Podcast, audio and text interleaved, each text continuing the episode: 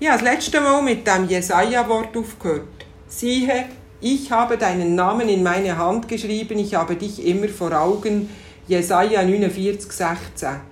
Und ich habe gesagt, es können wir nebst der jährlichen stadtweiten Erinnerung an die Opfer vom Terroranschlag vom Sommer 2016 etwas weiteres Berührendes aus der oder zu der Stadt in Sinn, wo ich mich im Moment gerade noch aufhalte, nämlich Nizza. Das, was ich meine, ist mehr als berührend. Es geht unter die Haut, es trifft mit ins Herz und in die Seele. Wenn, wenn man neben der kleinen Wohnung, wo ich drinnen wohne, der Hocker aufgeht, dann kommt man irgendwann zum jüdischen Friedhof. Und neben dem Tor zum Friedhof steht eine Tafel mit 3602 Namen drauf. Es sind Vornamen, Nachnamen, ledige Namen, Alter und Geburtsorte von allen jüdischen Menschen, die zwischen dem 9. September 43 und dem 28. August 44, also während knapp zwölf Monaten vor ziemlich genau 80 Jahren, aus Nizza sind deportiert wurden. Ich lese euch einen Auszug vom Text vor, der auf einer zweiten Tafel steht. Ich habe die Worte ins Deutsche übersetzt.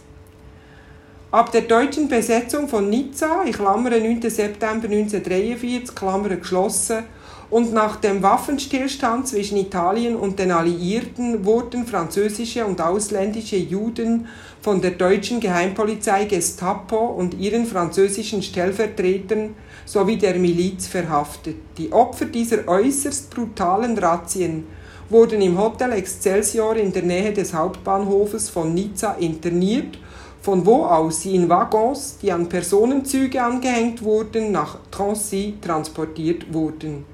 Während dieser Zeit, die Klammer 9. September 43 bis 28. August 44, Klammer geschlossen, wurden mehr als 3000 Jüdinnen und Juden deportiert, 31 davon aus Monaco. Und einige wurden sogar vor Ort ermordet. Auf diesem Mahnmal sind die Namen, Vornamen, Mädchennamen, das Alter und der Geburtsort von 3602 Opfern verzeichnet, die von den beiden Bahnhöfen in Nizza aus deportiert wurden.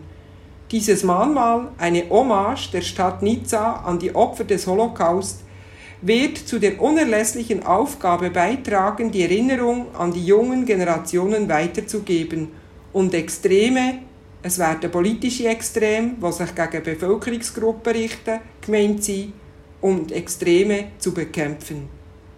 Geschrieben hat die Wort der heuer 88-jährige Serge Klarsfeld. Er ist französischer Rechtsanwalt und Historiker und als achtjähriger Bub einer Gestapo-Razzia hier in Nizza nur gerade knapp entkommen. Die Geschichte muss ich übrigens auch noch geschwind erzählen, so viel Zeit muss noch sein. Der achtjährige Serge hat sich während dieser Razzia Ende September 1943 zusammen mit seiner Familie in einer Doppelwand vom Wandschrank im elterlichen Heim versteckt. Und die zuständigen Häscher haben nur darum keinen Verdacht geschöpft, weil ihm sehr sein Vater, der Arno Klarsfeld Senior, als wäre nichts, sich ganz normal in der Wohnung hat aufgehalten und hat festnehmen Er ist nach Auschwitz deportiert und dort ermordet worden. Siehe, ich habe deinen Namen in meine Hand geschrieben, ich habe dich immer vor Augen. Es hat etwas Tröstliches zu wissen, dass einer Recht schafft, indem er in Ewigkeit vor Augen, vor Augen behaltet und nicht vergisst, wer uns verloren geht. Solche Tafeln erinnern uns daran. Sie sagen, meinen nicht, es sei vorbei. Die Zeit hält nicht einfach alle Wunden und es gibt viel, wo man nie und immer kann sagen Schwamm darüber, es ist vorbei. Auch nicht in Anbetracht der Vergänglichkeit von allem Leben. Es gibt Unrechtsschreien, die nie verhallen.